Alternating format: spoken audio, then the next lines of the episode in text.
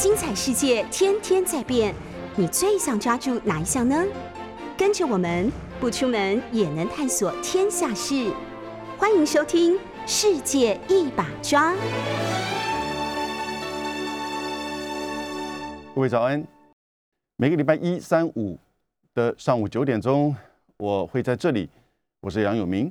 为各位就是讨论、分析国际新闻。以及跟台湾有关的两岸到亚洲跟国际的相关的议题，距离八月十五号的克布尔失守，其实已经一个礼拜了。整个克布尔失陷、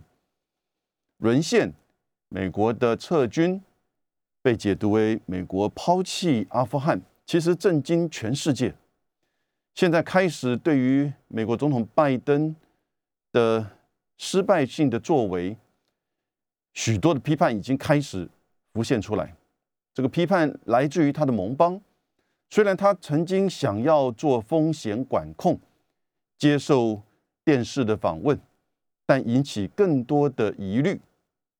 一方面，当他问到那几个阿富汗人抱着西腰拐运输机从空中掉下来的时候，他却冷酷无情的回答说。那是四五天之前的事情了。隔了两天，他又做了一个视频，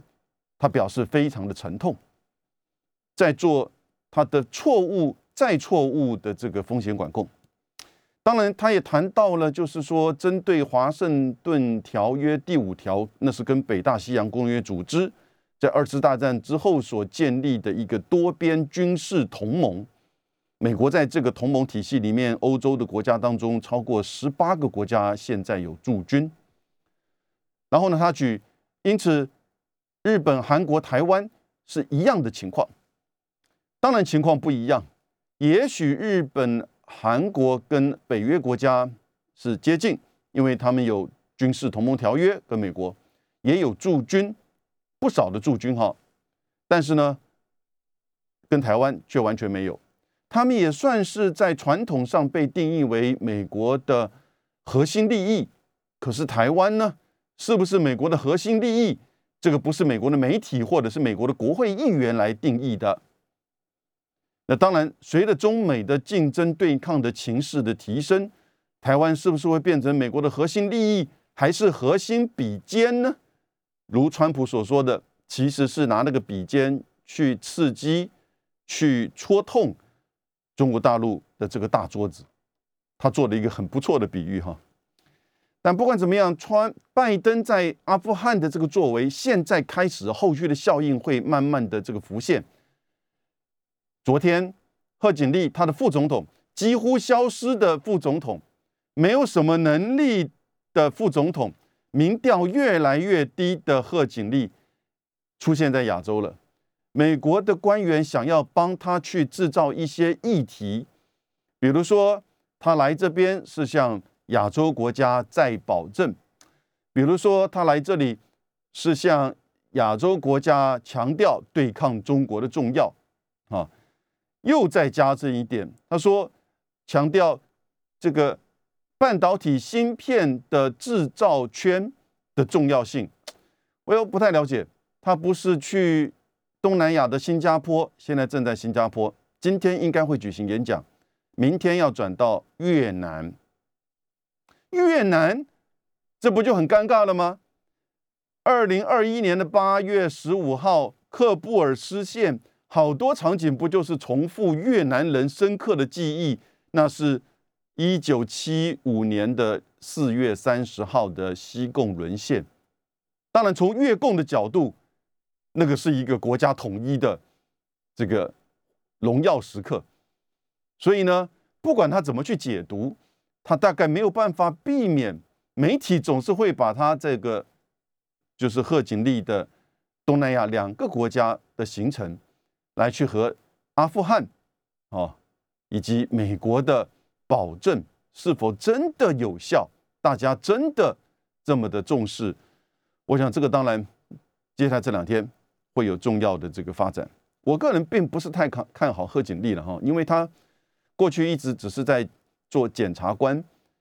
司法界的工作，做了大概一任两任不到的这个就是参议员，就一下子成为美国的副总统的候选人。现在当选副总统，过去这几个月的表现其实真的不太好，真的不太好。他的许多的发言，他的许多跟他的办公室的幕僚处得非常不好，而且在待人处事。特别是对待团队，听说非常的苛刻，这已经美国的媒体讲得很深刻了。所以这样子的一个人，不具有外交经验，不具有民意支持，那甚至呢有一些负面的这个民意调查跟报道到亚洲来，其实大家大概在听他的稿子怎么念吧，因为他的稿子一定是这个国安会、国务院帮他写好的。帮他策划好的，有一些段子，有一些说法，也大概会让他在一个适当的时候讲出来。透过媒体，美国媒体的公关强调半导体芯片，那这个是美中科技战，美国在保证，也就是说，美国对于盟国的这个重视以及美中关系。但美中关系现在好微妙哦，布林肯才跟王毅通过电话，也就是强调。阿富汗的情势需要这个中国大陆一起来协助稳定。王毅基于中亚、中东的稳定，也符合区域跟中国大陆利益，当然是这个这个回复正面回复。可是他也说，美国不要一方面要我跟你合作，另外一方面却这个刺痛我，针对我合法的利益啊和权益去做挑衅。那特别在那个东伊运，也就是东突厥斯坦这个伊斯兰运动组织，那这个是疆独组织，在长久其实是利用阿富汗作为一个训练基地，经由雅汉走廊进入到新疆去策划相关的恐怖攻击活动，从九零年代到二零一五年层出不穷，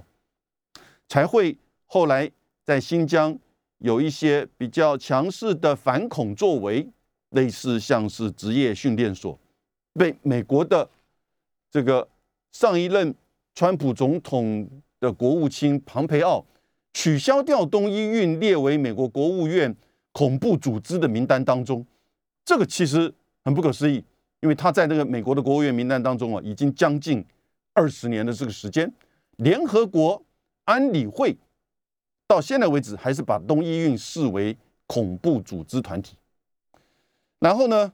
布林肯就顺着庞培奥，庞培奥为了要去指控在新疆是种族灭绝，所以呢，布林肯就顺着这个说法。布林肯的新种族灭绝的这个说法，我不知道后续接下来美国是不是还会在美中关系当中视为一个主轴，因为那个反而是凸显美国在阿富汗。过去这二十年来，你的主要目的，拜登不就是说是去消灭恐怖攻击吗？去针对九一一两千零一年九月十一号九一一的攻击事件，去做击毙亲拉登、宾拉登，清扫这个基地组织。那在，那你不能大小眼，你必须要一视同仁。凡是恐怖组织，基本上当然都是违法的，对不对？在阿富汗呢，有许多这个阿富汗自己本身的恐怖组织，有很多周边国家外来的恐怖组织都在阿富汗当中。所以现在哈，阿富汗的这个情势，我想第一大的问题是，到底塔利班能不能够去治理阿富汗？这个有两个层面。第一个，塔利班已经说了哈，他说会在接下来这几周提出。治理委员会的治理架构，这是什么意思？表示说这几周阿富汗塔利班现在正进行的内部的权力的重组分配跟协商，这个协商会顺利吗？第二个是塔利班如果真的形成了一个治理委员会，他会依如何依据伊斯兰教法 Sharia？来提出接下来要如何治理阿富汗的这些作为规则，会回到二十年前？现在美国的媒体不断的似乎就把今天的塔利班等同于二十年前的塔利班，不断的把机场的混乱，哦，来去扩大成为你看接下来的阿富汗就是这样子情况。他忘记了在机场外面维守秩序的，事实上都是塔利班，让这一些这个喀布尔的这些居民。拥有一些文件的居民能够排队有秩序的进入到机场里面，然后呢，接下来其实，在塔利班，就算他能够组成治理委员会，就算他能提出一个新的依据伊斯兰教法，也就是依据古兰经跟古训所提出来的这个整个治理的相关的这个规则，会不会回到二十年前，还是说像沙地阿拉伯？还是说像伊朗，其实几乎所有的中东、中亚国家，伊斯兰教为主的这些国家，多多少少都会依据他们解读的伊斯兰教法，形成某种程度的政教合一的治理规则。每个国家的做法不一样。巴林还可以有国会选举，伊朗还有总统选举，但伊朗的宪法有最高精神领袖。可是除了塔利班之外，哈。现在在阿富汗境内，其实已经开始有民兵继续的在做这个攻占，因此会不会在可见的未来，阿富汗会呈现一个内乱甚至内战的这种可能性呢？当然，我刚才提到的，除了东伊运基地组织，各位，拜登在二十号的时候对这个大家做演讲。贺锦丽，然后呢，布林肯都站在他后面，国防部长奥斯汀，然后呢，这个国安顾问苏利文站在他后面。可是啊，他的演讲当中，他说，居然被他说的内容啊，居然被《纽约时报》给予他川普的同等待遇。现在美国的媒体对待拜登已经对待川普是同等待遇了哈。我要拜登还是可以用推特了，川普还是不可以用推特。我个人觉得这已经不合理了。连塔利班的这个发言人都不断的一天到晚在用推特，在用 TikTok，为什么川普你不让他用？但是《纽约时报》把拜登讲的话同样像对川普一样的这个待遇，什么东西呢？事实查证，也就是现在拜登所讲的话开始也做 fact check。他第一点查证的，拜登说我们在阿富汗的任务已经完成了。我们去就是要去击毙宾拉登，这十年前做到了。我们过程当中，我们也把所有的基地组织都清除掉了，所以我们不需要在那边，我们必须要撤撤兵。这是一个永远打不完的战争。这个话哈，这个话这两天被那个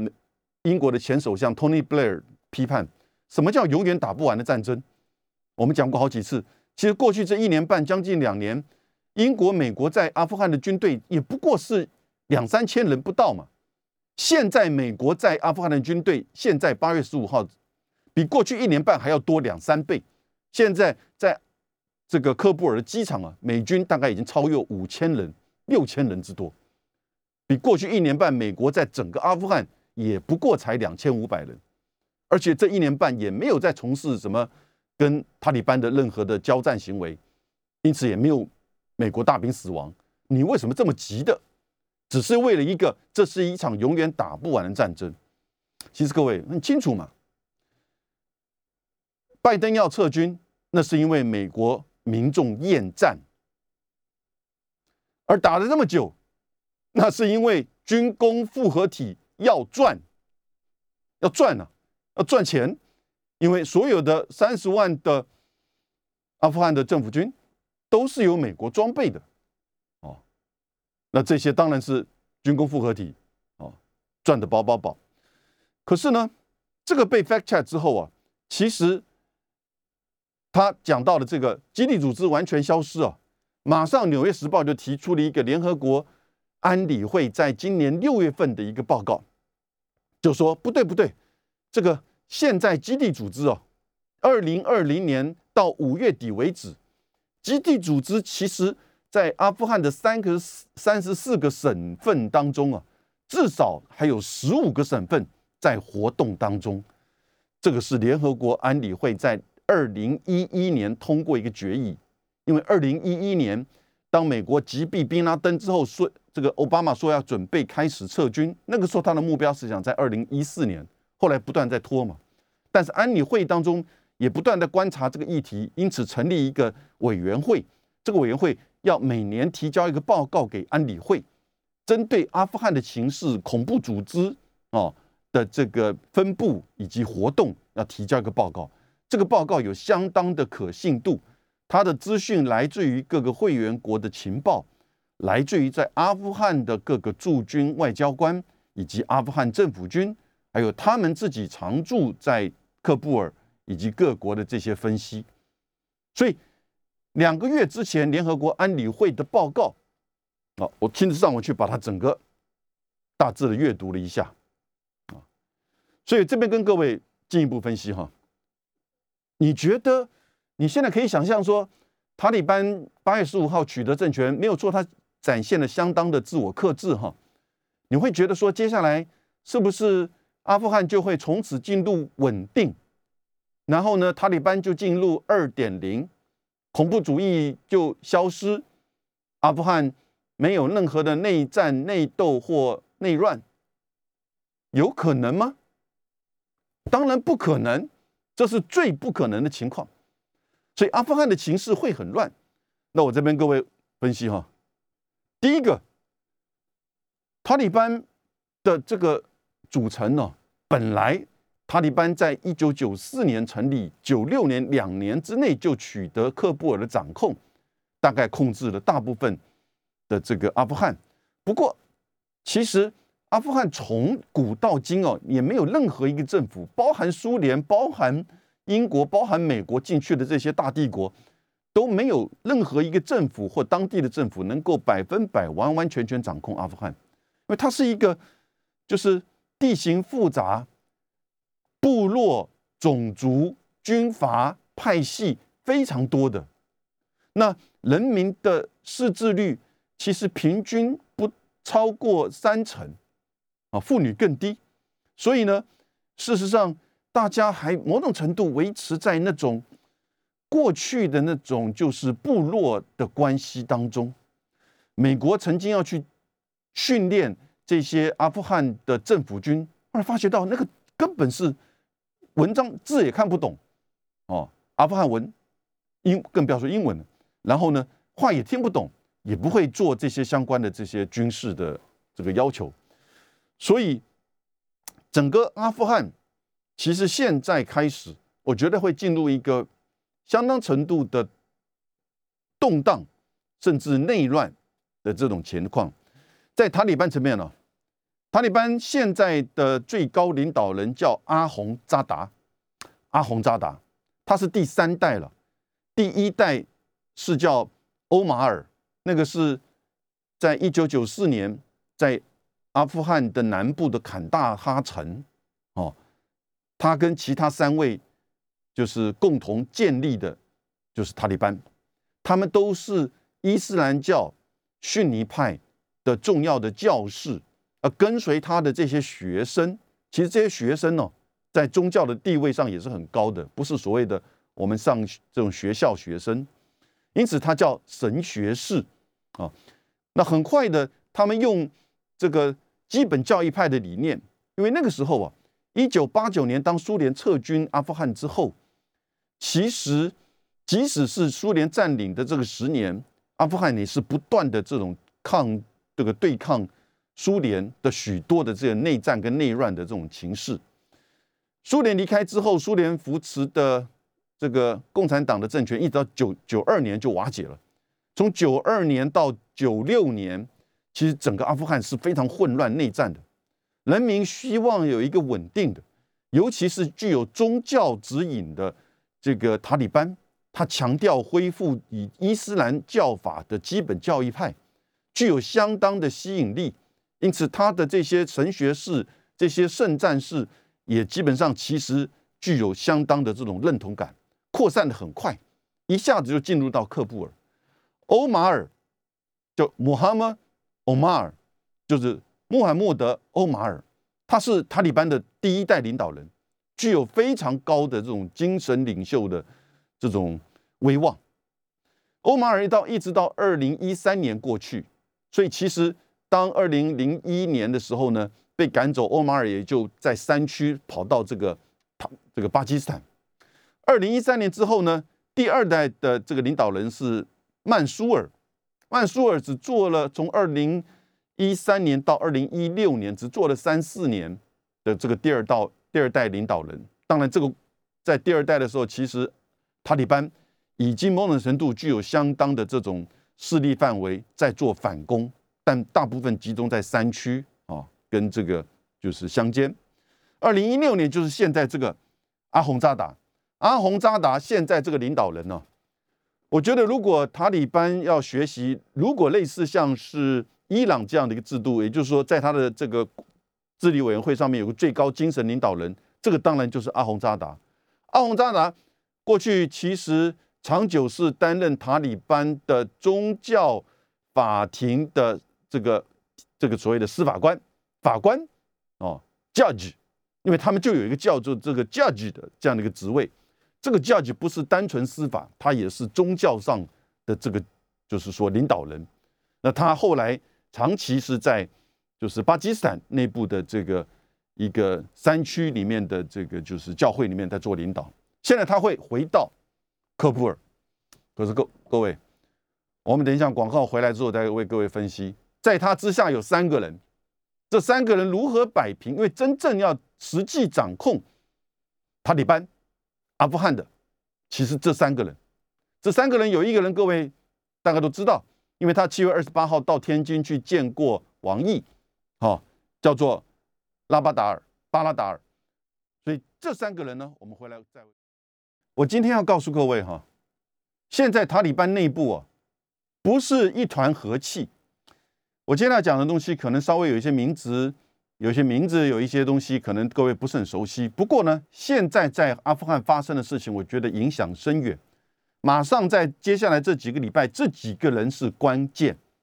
啊。那让各位大概知道他们的这些目前的背景以及他们之间的问题，在塔利班的现在。的最高领导人，第三代的最高领导人阿洪扎达之下有三个副领导人，他们真的就叫副领导人。一个是负责政治外交的这个巴拉达尔巴拉达尔，然后另外一个是负责，另外两个都是跟军事有关的哈。哈达尼网络领导人的小哈达尼，等一下再给各位详细的介绍，以及。塔利班第一代领导人欧马尔他的儿子，谁说二世不重要？谁说血统不重要？在阿富汗其实当然更重要。他的儿子叫做雅各雅各布啊，雅各布。那这三个人呢？一个是巴拉达尔，巴拉达尔，我觉得他应该会是成为最关键的政治领导人了。虽然他并没有军事的这个派系。他不是军阀，他是当初跟第一代领导人呢共同创建塔利班的四个领导人之一，一直活到现在哈。那然后呢，他在二零一零年的时候呢，他被逮捕，一直关在巴基斯坦的监狱长达八年，一到二零一八年才被释放出来。释放出来之后呢，他一就一直待在多哈，哦，还没有回到阿富汗。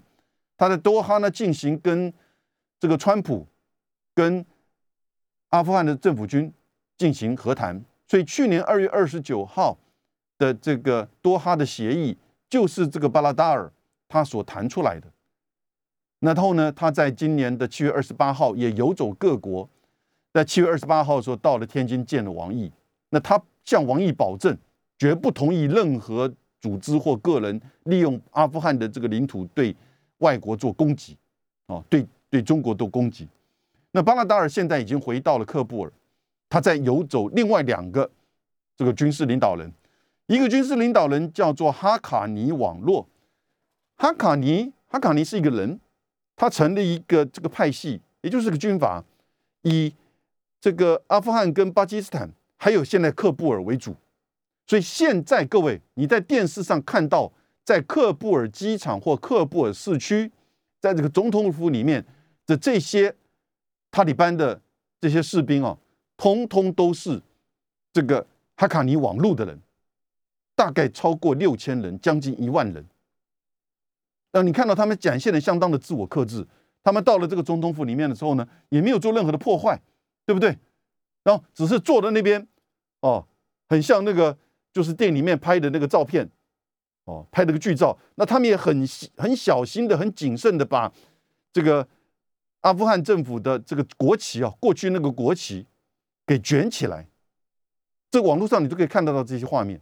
那这个哈卡尼网络呢，也就表示说这个哈卡尼。的网络现在的这个领导人叫小哈卡尼，哈卡尼大概在一九八零年代他的成立，他是一个武装组织，他也进行恐怖攻击，在过去这二十年当中啊，他对这个美军跟阿富汗政府军进行了许多的自杀式的恐怖攻击，所以你看这些恐怖的团体到了现在面临到要做这个权力分配的时候。他对他底下的这个要求，哈，是相当的自我克制的，蛮特别的。一方面是过去这一年多以来，其实他们已经预期他们会重返执政，大概某种程度的这种权力的协商哦，已经开始在进行。然后大概知道说，当取得克布尔之后要怎么表现。如果大肆屠杀抢劫的话，那当然你也完了，你很快的大概就会被赶到山区，你在自己做困兽之斗。所以。这些领导人都很清楚，说接下来他要掌大权。小哈卡尼在他的父亲的哈卡尼网络当中啊，在一九九五年他们就加入塔利班，所以成为塔利班里面很重要的一个势力啊，很重要的一个派系。现在克布尔是他掌控。另外，我们讲那个雅各布，雅各布是这个第一代领导人欧马尔的儿子。这个人呢就很具有，就是因为他的父亲。就基本上是塔利班的创设者嘛，所以呢，他周边都围了许多的过去的老臣。他掌控哪一个呢？就是塔利班的起家的那个大臣，叫做坎大哈，在阿富汗的南部。现在这两个军阀派系分别掌掌控这两个地方。巴拉达尔这两天呢，就在这两个城市啊往返，等于要去妥协他们。各位。如果一个治理委员会不能把这两个人最重要的军阀派系做妥协安排的话，我觉得塔利班内部甚至都会出现内乱。就算某种程度的架构出现，各自掌控的这个派系跟军阀也不会解散，成为所谓的塔利班这个军队啊，打散也不可能。各自的这个派系势力范围的掌控还是一样啊，还是一样。那因此呢，这三个人我看。如何去面对他们之间新的治理委员会？尤其是像是雅各布那个欧马尔的儿子，其实他现在在去年被任命为副领导人的时候，他也担任叫做军事委员会的指挥官。啊，所以这个光是塔利班内部，我觉得就很大的问题。那现在有没有在外面已经竖起旗帜要反塔利班的人呢？有，其实就是北过去北方联盟。以塔吉克族人为主的啊，两个人做代表，一个就是过去阿富汗政府的副总统，那个总统啊，甘尼已经老早跑掉了。至于他是不是真的带了四十多亿台币哈，我们不知道，他自己否认了，他自己否认。我觉得四十多亿也太多了哈，那当然是这个几亿的美金呢。那但是呢，他当然已经都规划好了。啊，这个逃亡的路线，他的表弟现在宣布效忠塔利班，可是呢，美国的副国务卿薛曼还记得这位女性吗？他就宣布说，甘尼已经不是重要的人物了，也就完全把他给扫到一边去了。现在那个副总统叫沙雷，那过去美国所掌控的这个阿富汗的政府，其实当然某种程度也做权力的妥协。他用甘尼啊，我觉得就是一个错误的。因为甘尼从头到尾就是个美国人，哥伦比亚大学念书，然后呢研究失败国家的经济，那在几个国际组织当中，这个轮流转来转去的这个工作，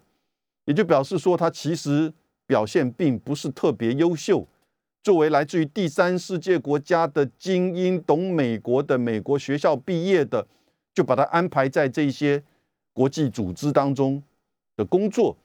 当二零零一年美国取得政权之后呢，第一任总统美国就把他叫来做这个什么财政部长，因为在阿富汗当中，其实有这样子美国经验又懂经济的并不多。他做了财政部长之后，美国发觉到他很好用，就把甘尼就做第二任的这个总统。所谓的民主政府，其实投票率不超过百分之十，基本上也大概就是美国掌控的这些城镇，哦，然后呢，投票率也非常低，所以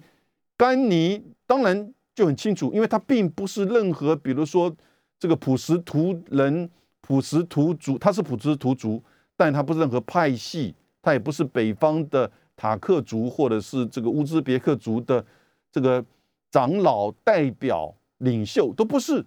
他离开阿富汗很久了。当然，做财政部长的时候，大概有他一定的威望。可是呢，他怎么去，就是说协调这些不同的派系？所以他根本就是一个傀儡。这个各位就理解了。而且他，他很，他是一个很聪明的傀儡。看的时间不对，两个月前他还跑到华盛顿去跟拜登坐的那边呢。然后两个礼拜前。拜登还亲自又打电话给他呀，在八月十五号之前，所以他但是他很清楚这个逃亡路线，第一个要确保好。当他离开之后呢，沙雷，也就是说美国也设计的就是沙雷是代表的北方的塔克族人，在那个时候的巴这个阿富汗的政府里面，所以沙雷就当然做个副总统，他就逃到塔克族人掌控的这个区域，然后呢自己宣称自己是代理总统。然后呢，已经开始在组织这个力量，组织什么力量？重点不是沙雷，重点是一个叫小马苏德。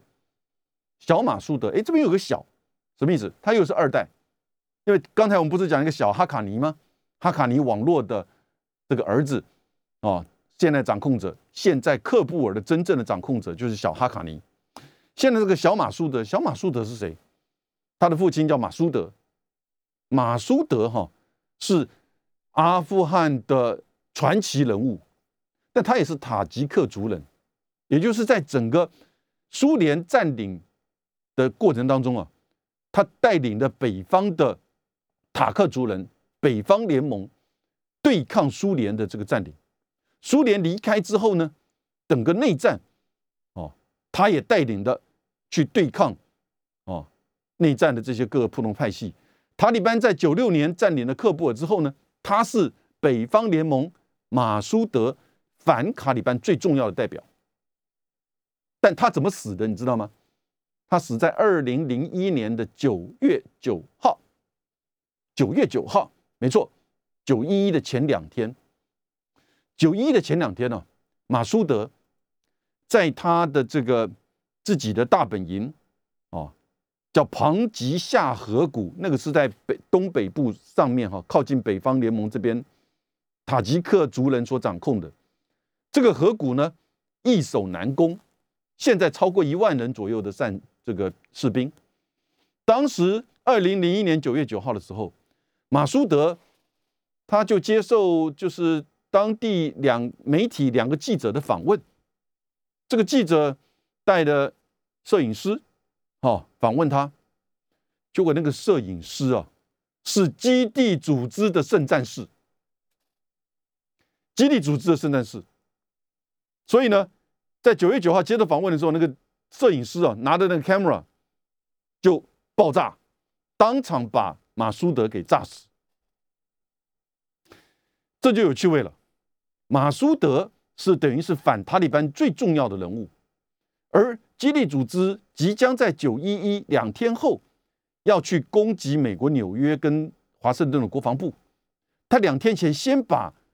收容基地组织的塔利班的头号敌人马苏德，用这种方式把他给炸死。塔利班是不是有知情？塔利班是不是参与到这个里面？这也代表了事实上可以推论，塔利班是不是也了解到九一一攻击？我觉得塔利班可能并不是那么了解九一一攻击，因为基地组织不可能让这么多人知道，否则就不能执行，那是个高度机密的东西。但是呢，你就可以知道，知道什么呢？塔利班跟基地组织是多密切啊！各位好，我们还有一段，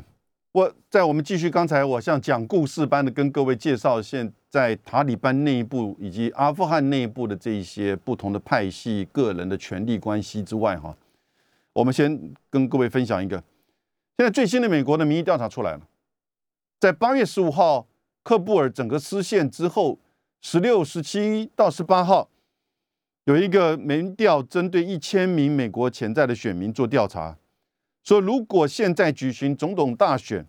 百分之三十七的人选民会投票给拜登，百分之四十三会投给川普，百分之十四会投给其他人。那去年投票支持拜登的，现在有百分之十二的人表示后悔；投给川普的人只有百分之二后悔。所以现在过去投给拜登的人，现在很多人表示，如果再投票，他们会有不同的想法。因此，如果今天呢，美国大选再举行，当然这是不可能的事情。但是呢，川普会回来，川普已经回来了。川普现在利用很多的这个方式，已经开始在网络上，虽然他不可以在脸书跟推特，但是有人现在开始大力的协助他重返网络。那这个是川普很厉害的地方。我们继续刚才谈到的，也就是现在反塔利班的军事力量超过一万人，在北方的这个河谷当中啊，已经集结起来。之前阿富汗的政府的副总统，还有那个小马苏德，小马苏德其实他他的爸爸是这么传奇的人物，在九一一的前两天被这个基地组织给暗杀死亡。然后小马苏德呢就被送到英国去念书，啊，各位看到我都还看到那个时候，就这个两千零一年马马苏德的葬礼上啊，那小马苏德大概才七八岁，被他周边的人围着，然后在那边跪着这个棺材旁边哭。然后呢，小马苏德到了英国去念了军事学校，后来去念伦敦的这个国王学院，回到了前几年回到了阿富汗。去重整，就是他爸爸留下来的部队。那现在这个部队呢，副总统沙雷啊一起回来。这两个人因为都是塔吉克族人，所以呢，至少现在他已经写信给美国总统拜登，要求美军的援助啊。那我觉得美军不会一下子做这样子的援助。你看到现在已经开始在一些省份的 这个区域，他进行这个就是攻占的行为。所以他阿富汗内部哈。塔利班自己的权力结构、权力分配，啊，伊斯兰教法的这个推行，伊斯兰教法的推行也会受到权力分配的影响。在目前为止，我觉得最难过的，其实现在是在阿富汗的这些女性们，不知道自己的未来会是怎么样，有错综复杂的这些讯息，有人被枪毙，有人被敲门找出来要继续工作、去上课、去上学。但是呢，所有人都穿的非常严密的布卡的罩袍，甚至连就是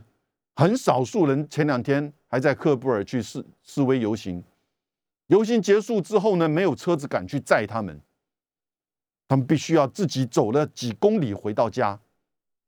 然后呢，要把所有的这些文件证书通通都要烧掉。在克布尔两个大学，一个叫克布尔大学，一个叫做这个克布尔美国大学，里面有非常多的这个美国的学生，这个就是女性的学生。现在这些学生非常害怕，但是这个取决于什么？取决于我说的第一个，塔利班的权力结构怎么去组成。如果组成过程当中出现冲突，那当然有些人就会强调说，我们要用最严格的伊斯兰教法。那不只是出现最严格伊斯兰教法，甚至可能会塔利班内部会这个产生内乱、攻占，然后怎么去面对在北方已经举、已经竖起旗帜的这些民兵？我蛮讽刺的，他们其实是前政府的副总统，但是现在叫他民兵啊。虽然目前还没有一个国家真正的承认外交承认塔利班，因此那恐怖组织呢？讲到现在。各位，我刚刚提到了基地组织，其实到现在还是活跃在一半、将近一半的阿富汗的省份呢，十五个省份当中，这是联合国安理会在今年六月的报告，很明确的写出来，人数有多少，这个是一个大问题。他说从大概几十人到五百人至少，但我觉得这个数字一定不明确，因为在十五个省份都有的话，就表示他的人数一定不可能会太少。不过，因为基地组织一直是过去二十年来美军、阿富汗政府军要追击的对象，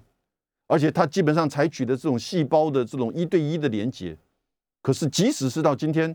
基地组织还是在十五个省份，而基地组织哦，据了解，在这个报告写所写出来，在去年的二月二十九号跟川普签的这个多哈协议，美国表示愿意撤军之后。塔利班的高层要求基地组织的人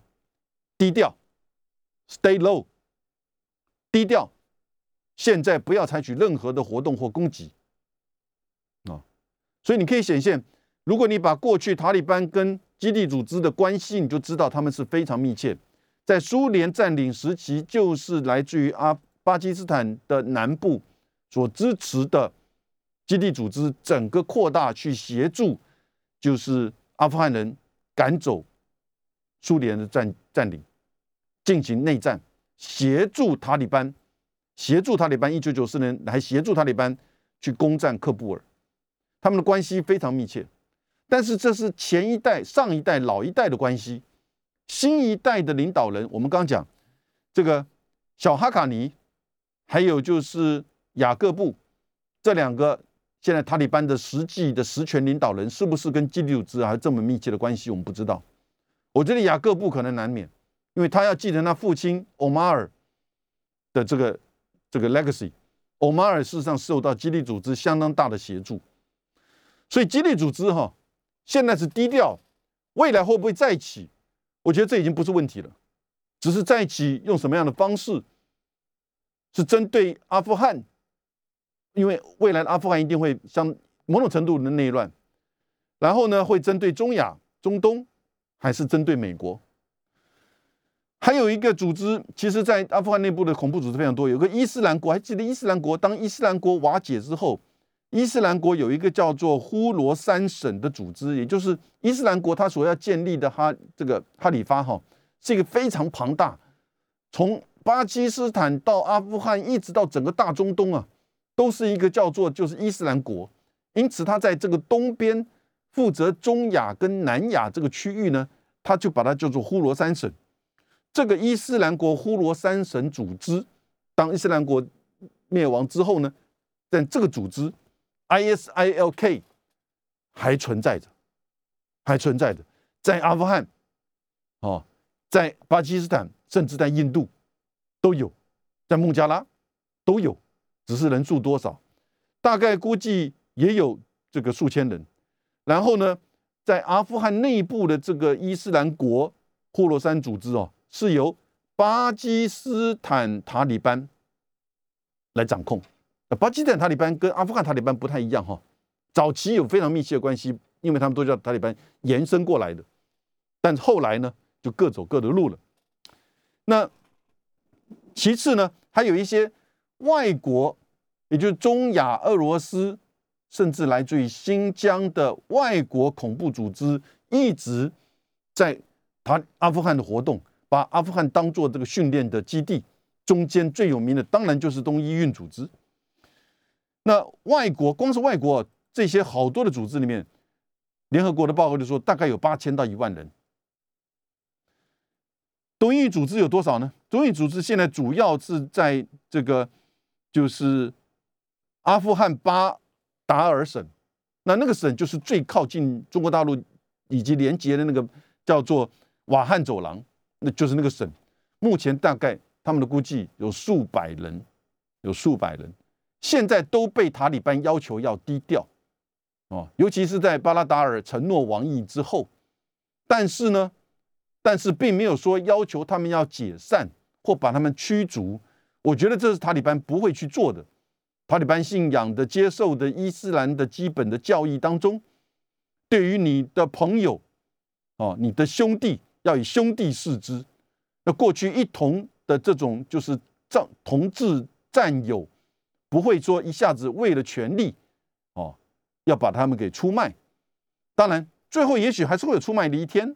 可是呢，在现在手上，某种程度的利用他们也是一个好的筹码。所以你看呢，现在整个权力结构，整个就是民兵的作战，加上恐怖主义的这一些的开始准备要扩大活动。各位，你觉得阿富汗的未来会是平稳、安定的吗？